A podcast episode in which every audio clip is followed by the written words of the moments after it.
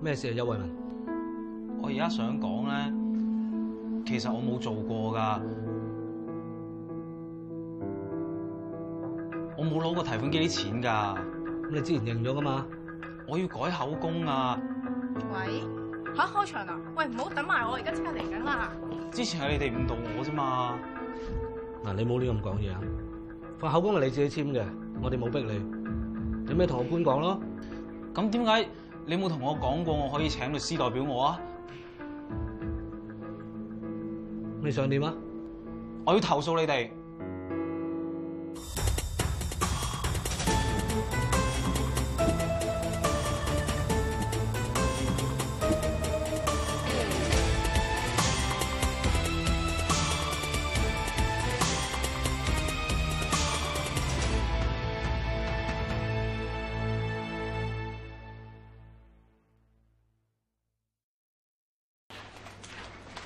呢個禮拜嚇兩單提款機失竊案點睇啊？投訴人咧投訴警員誤導，令佢認罪。嗯，誤導係刑事嚟嘅喎。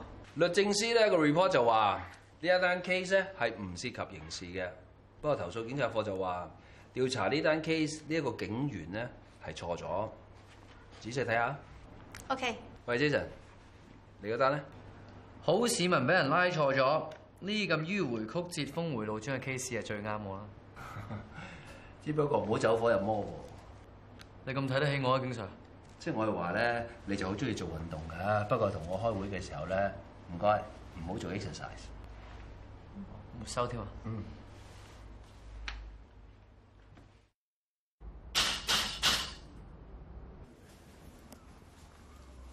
邊個啊？啊，得啊，我嚟啊，你瞓先啦。咩事啊？我哋係警察，請問邱偉文先生喺度嘛？我係我哋思疑你同一宗提款機盜竊案有關，而家係拘捕你，麻煩你跟我翻差館啦。吓？咩事啊？哦，冇嘢㗎，冇嘢㗎，你瞓先啦。麻煩你帶埋身份證，同我哋行一轉。好。邱偉文係啊嘛？係。我哋而家有理由懷疑你同一宗 ATM 盜竊案有關，唔係 C B 你講嘅，除非你想講。但係你所講嘅，我會用筆記低，話嚟做證供，有冇問題？冇問題。喺今年嘅七月三十一日早上八點四十五分，有冇去過福澤樓地下嘅自動櫃員機度撳錢啊？冇啊。冇。誒、呃可能有啩。誒、我我經常都會去嗰度撳錢嘅。誒、有冇見過人撳咗錢唔記得攞啊？呃冇咩印象喎、有冇攞過一啲唔屬於你嘅錢啊？嗰度四百蚊冇，我應該唔會攞人哋啲錢嘅喎、係冇定係唔記得啊？誒、呃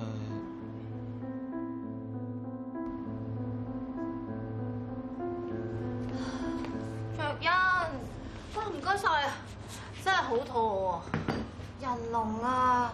原來公司咧真係好多人排隊叮飯，我諗咧要再等多陣先得啦。唔係啩？傳聞話呢條龍係唔會死㗎。咩唔會死啊？經常唉排隊叮飯呢樣嘢，你啲高層又點會明啊？明，所以我咪唔叮飯咯。但係出邊冇人啦。吓？真係㗎？即係呢條龍一神出鬼沒我咧！神神化化啊！經常我真係唔明啦，啲料咁齊全，點解警方咁容易搞錯嘅咧？你覺得警方會講大話？咁快下判斷？我想問投訴警察課攞條片同埋啲銀行記錄睇下。 Good，大膽假設，小心求證。如果個投訴人真係冇做過嘅話，又點會認罪啊？佢而家投訴警方唔到佢，令佢認罪。如果警方真係冇講過啲誤導嘅説話，佢可能會俾警方告佢落假口供，咪一樣有罪。 I see and I believe。我信自己對眼嘅。 Sir，係提款機盜竊案單 case，我哋已經拉咗犯翻嚟，而家錄緊口供。做得好啊！我哋睇咗 CCTV 片段，見到有個後生仔攞咗啲錢，之後再睇翻銀行記錄，再對翻個時間，證明攞咗啲錢嘅咧就係邱偉文，佢今次真係水洗都唔清。咁你快快手搞掂佢啦，冇嘢噶啦。 Yes sir，阿 Sir 啊，我真係冇印象啊。你幾時先俾我走啊？咁睇你合唔合作咯。有時候要好快嘅，不過你成日話冇印象，我哋要搞清楚件事㗎。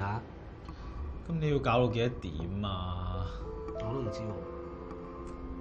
喎，咁呢事通常會點判㗎？嗱，我只係負責落口供嘅啫，最終要睇個官點樣判嘅。咁使唔使坐監㗎？嗱，啊如果主動認罪嘅，最多咪罰錢；不過唔認嘅，但係有證據，可能要坐監。咁要罰幾多錢啊？我都唔知喎。不過我見好多呢啲 case，好多人以為攞咗幾百蚊就冇人知。唉，我真係好想翻屋企啊！我都想，不如快啲錄埋份口供先咯。轉頭我同阿頭講，佢俾你走，你咪走咯。好啊，好啊。我再問你，今年嘅七月三十一號早上八點四十五分，有冇去過福澤樓地下自動櫃員機度撳錢啊？有，咁你冇過到隔離櫃員機，攞咗人哋唔記得攞嘅錢啊？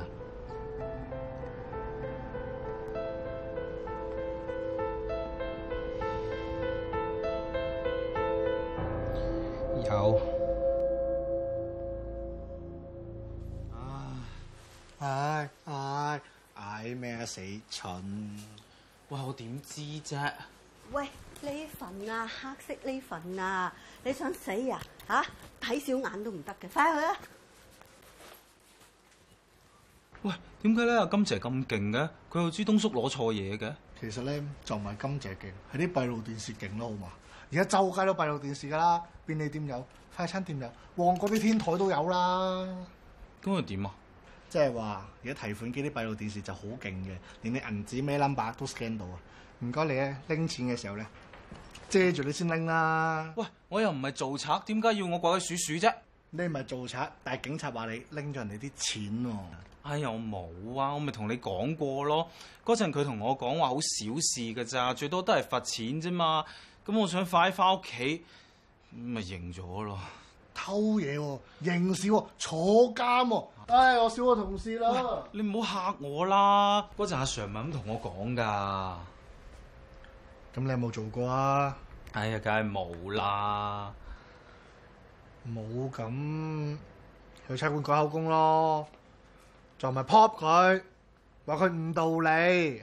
你哋都傾咗好耐㗎啦嚇，分完件又唔去送件，快啲去送啦！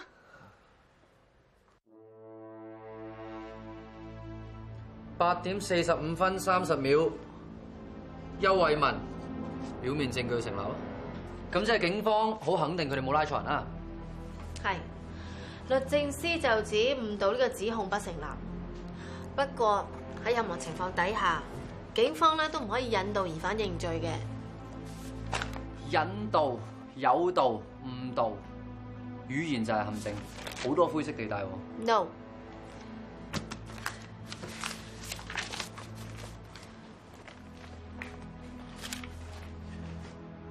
睇下你係咪主動認罪？嗱，如果主動認罪嘅，最多咪罰錢；不過唔認嘅，又有證據，可能要坐監。咁算唔算灰色地帶咧？啊 OK，不過個謎底仲未解開喎。你知？嗱，啊即係咁。如果邱偉文同埋個女仔之間仲有隻鬼，而基於一啲冇辦法解釋嘅原因啊，冇人睇到呢一隻鬼。嗱，八點四十五分三十秒，呢、個就應該就係邱偉文啦。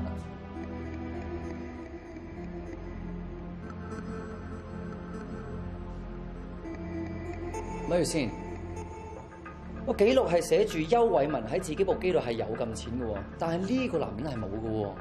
奇咧，個警察就係根據呢個銀行記錄拉人，不過同你一樣冇睇清楚時間。冇睇清楚時間，冇理由啊！我哋咪而家用緊 CCTV 嘅時間去對翻個記錄咯。唔通就有鬼？隻鬼個名叫時差，時差？個 CCTV 入面嘅女仔咧就係八點四十五分零六秒入卡，但係個記錄咧就寫住八點四十四分五十一秒。咁即係話個 CCTV 嘅時間快過 ATM 十五秒。嗱、個女仔咧冇攞到啲錢就走咗，然後個男人見到嗱嗱聲攞走啲錢，同 埋自己張卡離開。呢、個時候，邱偉文就入嚟撳錢啦。咁好明顯就係調查粗疏咯。雖然投訴本身冇呢個指控，不過我會建議定為未經舉報，但證明屬實。其實我覺得嘅警長都有問題嘅，因為佢係有責任複核警員嘅調查報告噶嘛。係啊，多謝你喎，幫我揾到隻鬼。喂，你哋點睇閉路電視嗰條片㗎？阿 Sir，唔關我事㗎，係阿樂負責睇啲銀行記錄同埋條片㗎。你自己冇再 check 嘅咩？開嚟睇下。你睇下閉路電視嘅時間，同埋銀行嗰個記錄，爭十五秒㗎。係喎，阿 Sir，咁而家使唔使拉翻啲人翻嚟啊？搞清楚你先啦。你拎埋啊其他銀行記錄俾我，等我自己去再 check。仲有喎、而家係拉翻呢個人翻嚟，咪即係話我哋之前做錯咯，明唔明啊？點做嘢啊？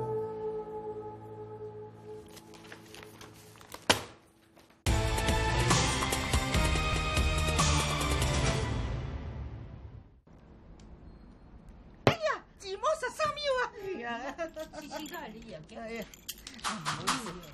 邊個啊？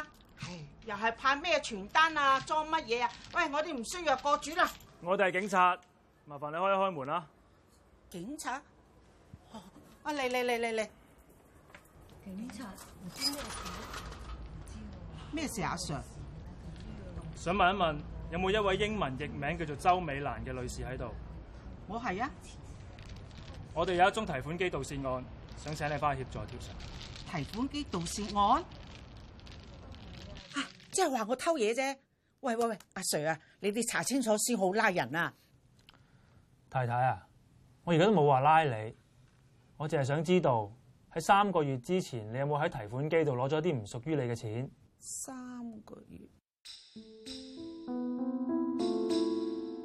有啊，仲使埋添。咁即係你承認係你攞咗啲錢啦？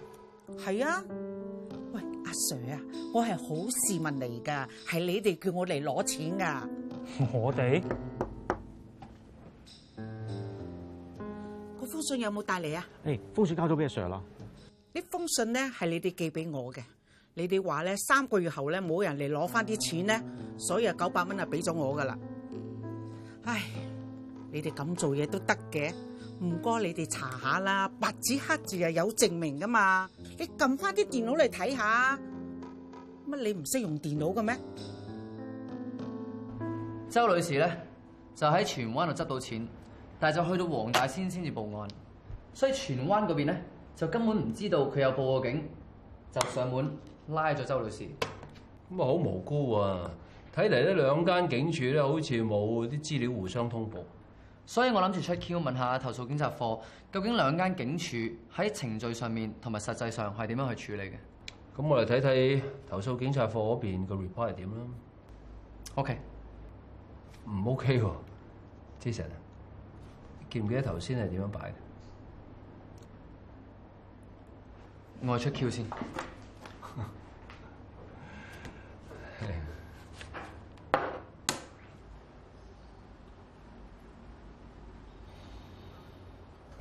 嗱，嗯，咩嚟㗎，婆婆？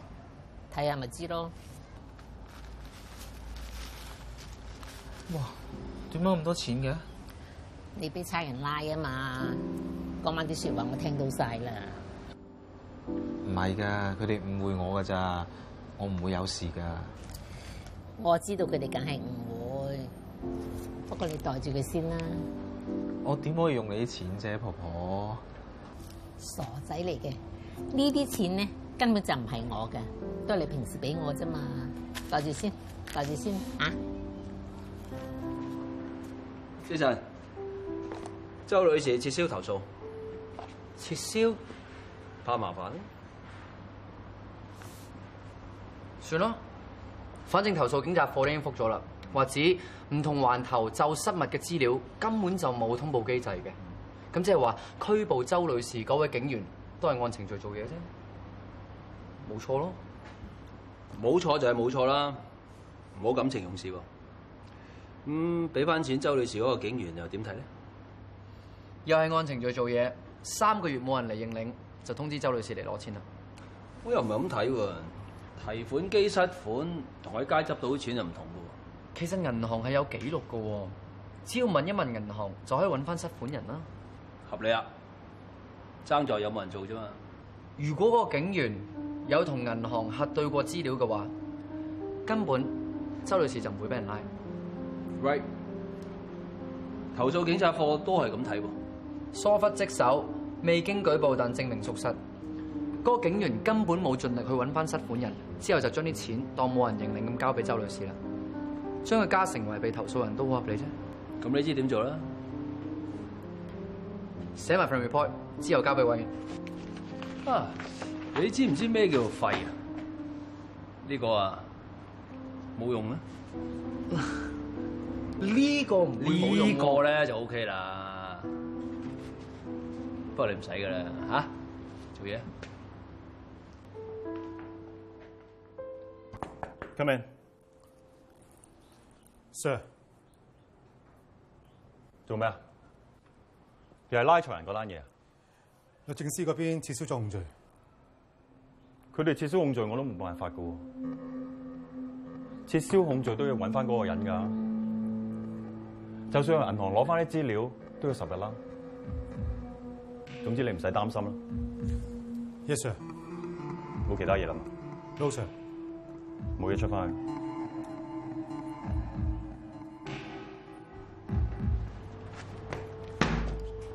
哇！做咩事咁勞氣啊？邱惠文單投訴啊，有咩問題咧？投訴警察課嗰邊已經接受咗我哋嘅建議，將個幫辦同埋警長列入為被投訴人㗎咯係啊，但個幫辦明知拉錯人，都冇即時撤銷控罪，有冇做即時跟進，仲藉口話要用十日時間搜集同埋睇翻啲證據，你話係咪好過分啦？喎。知錯唔改咧，真係幾過分喎！咪就係咯，疏忽職守，起碼都有佢有分區報告檔案警告啦，係嘛？冇啊，冇記錄啊，嗯唔係啩？係啊。未夠兩點喎，警 Sir。我知啊，不過見你哋傾得咁開心，又嚟 join 你哋啫嘛。討論案情啫，係溝通咧係好重要嘅，啊特別同啲異性嘅同事咧嚇、可以增加啲思考噶嘛嚇。阿經 Sir，我諗你咧真係諗多咗啦。誒是但啦，橫掂都開咗頭啦。好啦，匯報飛機先 OK，負責落口供嘅警員，佢行為不當嘅指控獲證明屬實。合理啊，繼續啊。喺個過程入面，我哋發現警員、幫辦、警長都有疏忽職守。投訴警察課同意我哋嘅建議，將佢列為未經舉報但證明屬實。 Well done。不過頭先你好似好勞氣咁喎。佢嫌個處分太輕啊，冇分區報告檔案嘅警告。只係得口頭警告。